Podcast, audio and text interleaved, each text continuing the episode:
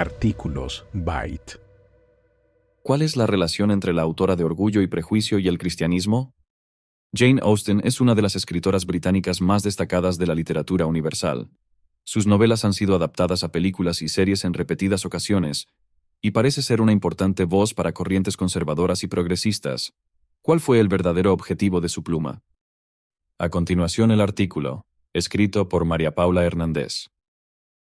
¿Cuál es la relación entre la autora de Orgullo y Prejuicio y el cristianismo?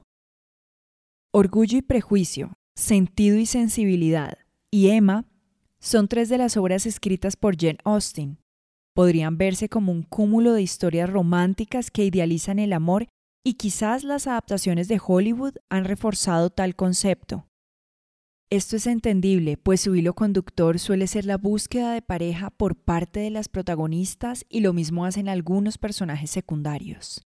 Sin embargo, no sería pertinente reducir estas creaciones literarias únicamente a la temática del amor, pues se perdería mucha de su riqueza artística.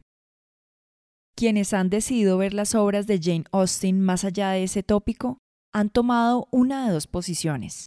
Una conservadora, en la que aseguran que la autora promovía en sus libros virtudes y moralidad, y otra más progresista, en la que dicen que ella cuestionaba su sociedad y el rol de la mujer en ella. A partir de esto surge la duda sobre el objetivo y la motivación que tuvo la escritora al plasmar cada obra, y se asoman preguntas sobre la relación entre Jane Austen y el cristianismo. ¿Está presente en sus obras? ¿Qué tanto y de qué forma? ¿La autora tenía una buena relación con la religión o se oponía a ella? ¿Era practicante?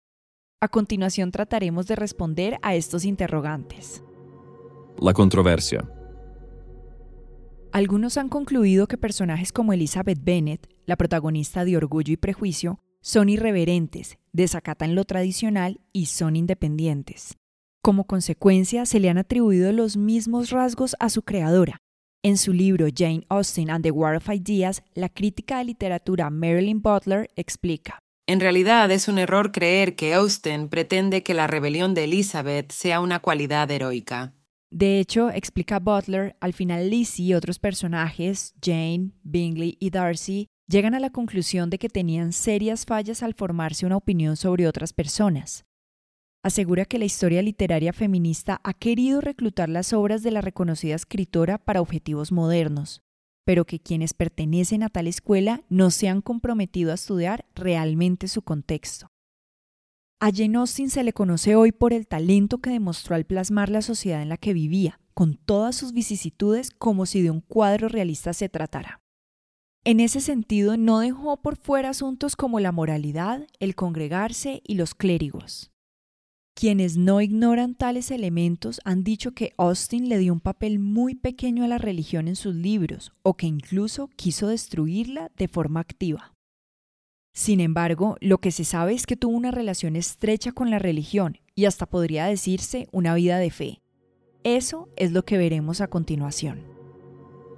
Una vida reflejada en su literatura, Mientras la revolución industrial tenía lugar en Inglaterra a finales del siglo XVIII y varios aspectos económicos estaban transformándose, la clase media empezó a aumentar.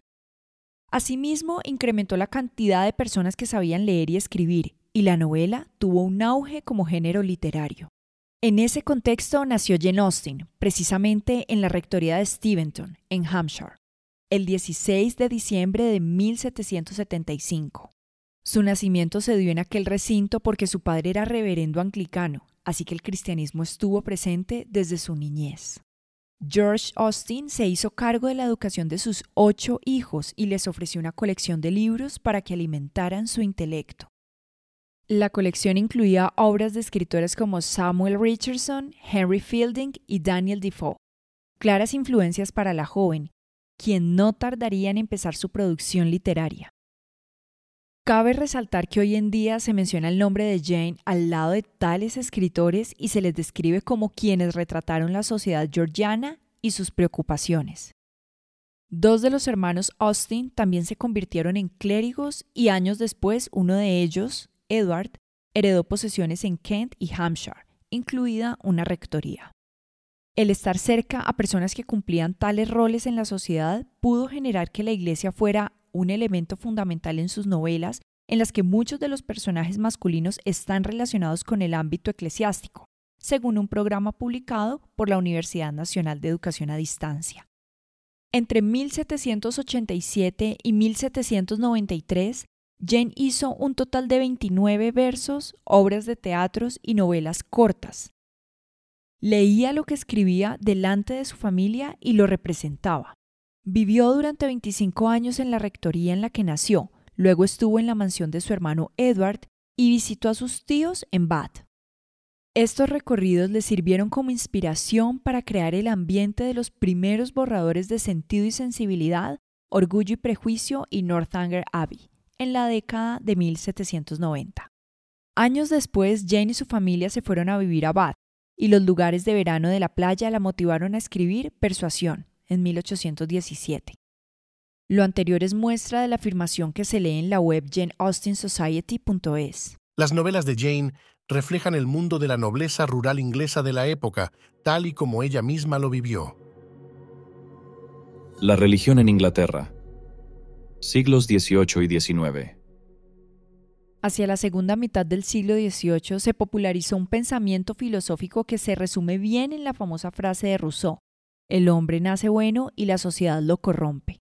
En contraste, en ese siglo también surgió el metodismo y sus representantes se ocuparon de llevar el Evangelio a la gente del común, enseñando la necesidad de creer en el pecado y la salvación.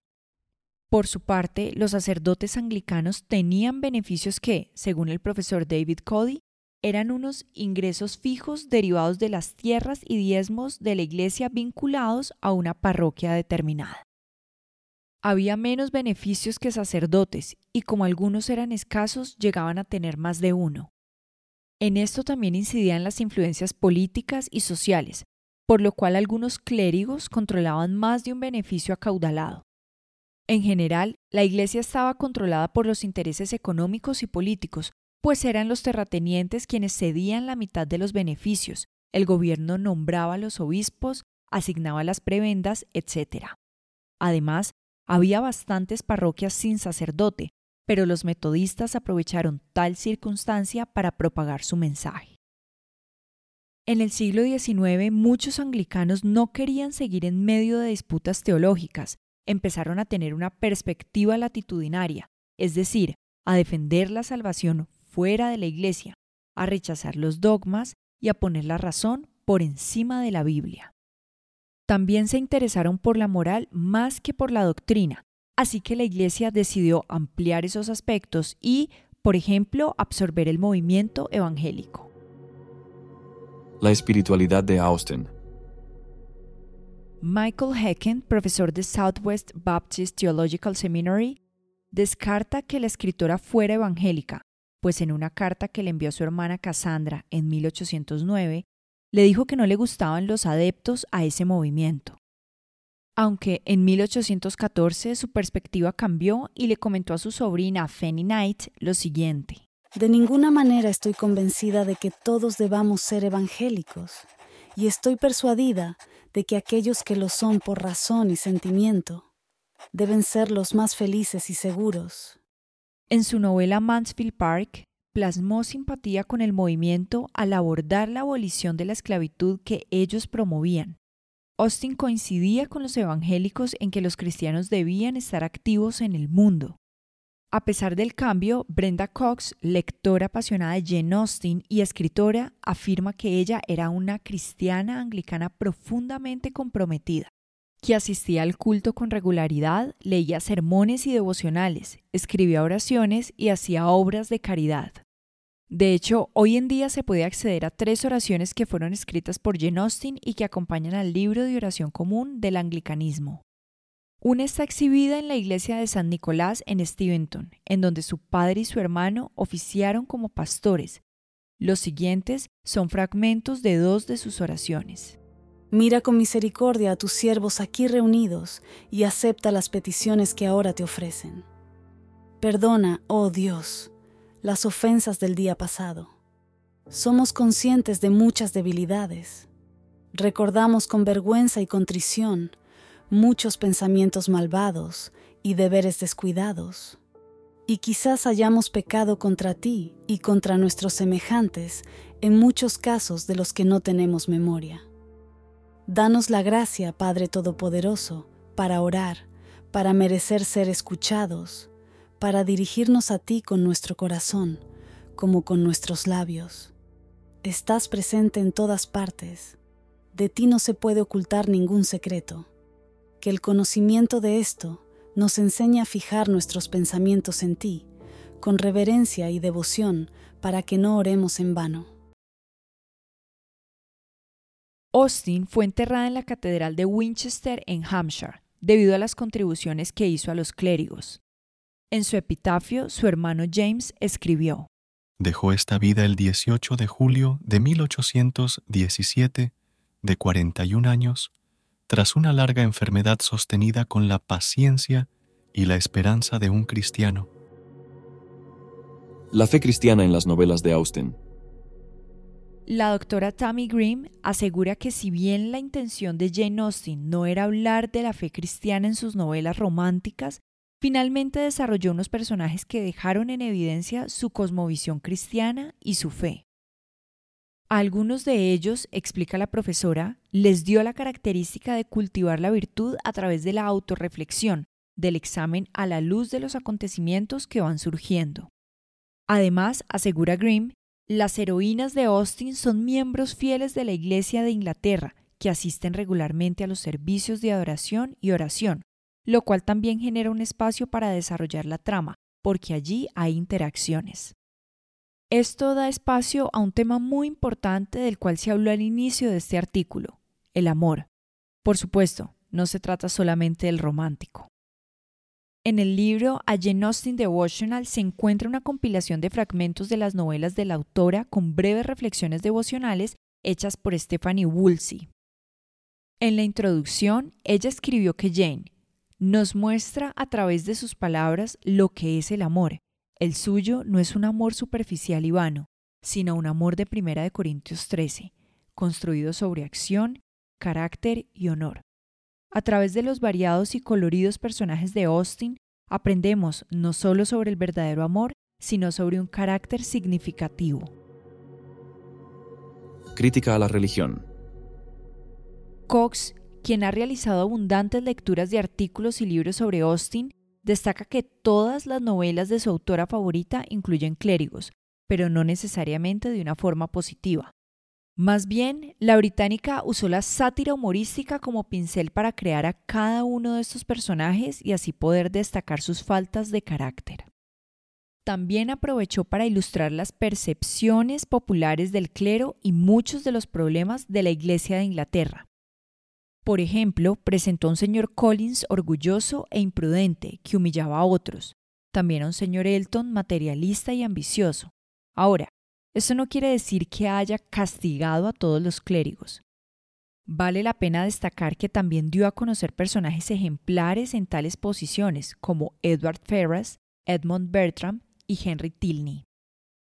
De todas formas, respecto a esto, el autor y presidente de Theopolis Institute, Peter Leithert, asegura que algunas de las sátiras más severas del clero en la historia de la Iglesia provienen de cristianos devotos indignados por los abusos de sus líderes. Como ellos, Austin ataca al falso clero, pero no para destruirlo, sino para defender al verdadero. Contrario a lo que dirían los opositores a la fe que ven en Austin una voz para sus propósitos, la historiadora Irene Collins afirma. Ella no quiso hacer daño. Al igual que muchos miembros de la Iglesia de Inglaterra, tanto entonces como ahora, contemplaba las imperfecciones y los absurdos en el comportamiento del clero con tolerante diversión. Lo cierto es que con respecto a este tema, su pluma llegó a dividir opiniones entre sus familiares y amigos. Vínculos con el metodismo. La única referencia directa que Austin le hizo al metodismo se encuentra en la novela Mansfield Park. El vicario Edmond menciona un comentario burlesco que Mary Crawford le dijo. Se habría reído si hubiera podido. Fue una especie de risa, ya que ella respondió, a este paso pronto reformarás a todos en Mansfield y Thornton Lacey, y la próxima vez que escuche de ti, puede que sea como un célebre predicador en alguna gran sociedad de metodistas, o como misionero en el extranjero.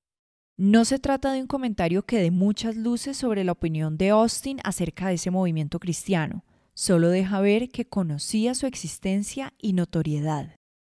Ahora, la doctora Tammy Grimm, profesora del seminario Wesley en Indiana y diácono ordenado en la Iglesia Metodista Unida, ha propuesto una relación entre John Wesley y Austin. En su blog menciona que ellos y un personaje ficticio creado por la escritora Charlotte Bronte estaban en la misma página cuando de integridad se trataba, especialmente si esto comprometía la identidad y el carácter. Puede que la piedad no sea la virtud predominante en las novelas de Austin, pero cada una de sus heroínas, ya sean las hermanas Dashwood o Emma Woodhouse, Annie Elliot, la joven Catherine Morland o incluso Elizabeth Bennet, son esencialmente personas virtuosas que buscan convertirse en mejores personas a través de la autorreflexión, dijo Grimm. Conclusión. Al navegar por las páginas de Jane Austen se puede concluir que ella creía en la importancia de que el ser humano creciera en carácter, y esto se tiende a lograr solo cuando se ven los errores propios antes que los de otros. Jesús también lo hizo notar cuando habló de la viga en el ojo propio y la paja en el ojo ajeno. Marilyn Butler concluyó que la percepción de Austin sobre la humanidad se acercaba bastante a la creencia cristiana ortodoxa del mundo y la naturaleza caídos. No podemos saber qué pretendió transmitir exactamente con cada personaje, giro y novela, aunque ahora tenemos un contexto que nos da más idea. Sin embargo, una conclusión innegable de sus historias es que el corazón humano no es fiable y la buena noticia es que ser conscientes de ello nos lleva a necesitar a Cristo. Gracias por escuchar este episodio. Si quieres conocer más sobre este programa o leer el texto completo, puedes ingresar a www.byteproject.com. También puedes seguirnos en nuestras redes sociales para más contenido como este.